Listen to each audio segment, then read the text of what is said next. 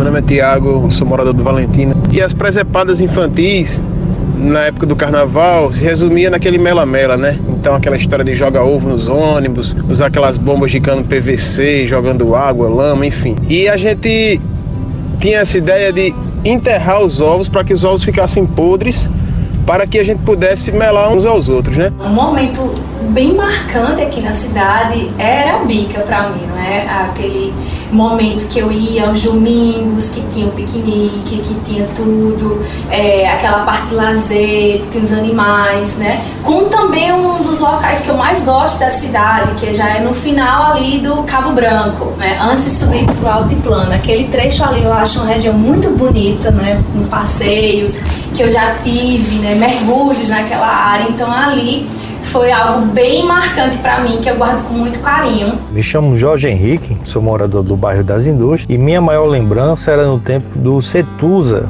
o 1001 que fazia esse circular do bairro das Indústrias até o shopping. E a vantagem de pegar esse ônibus, que eu já não queria assistir aula, é que ele quebrava muito.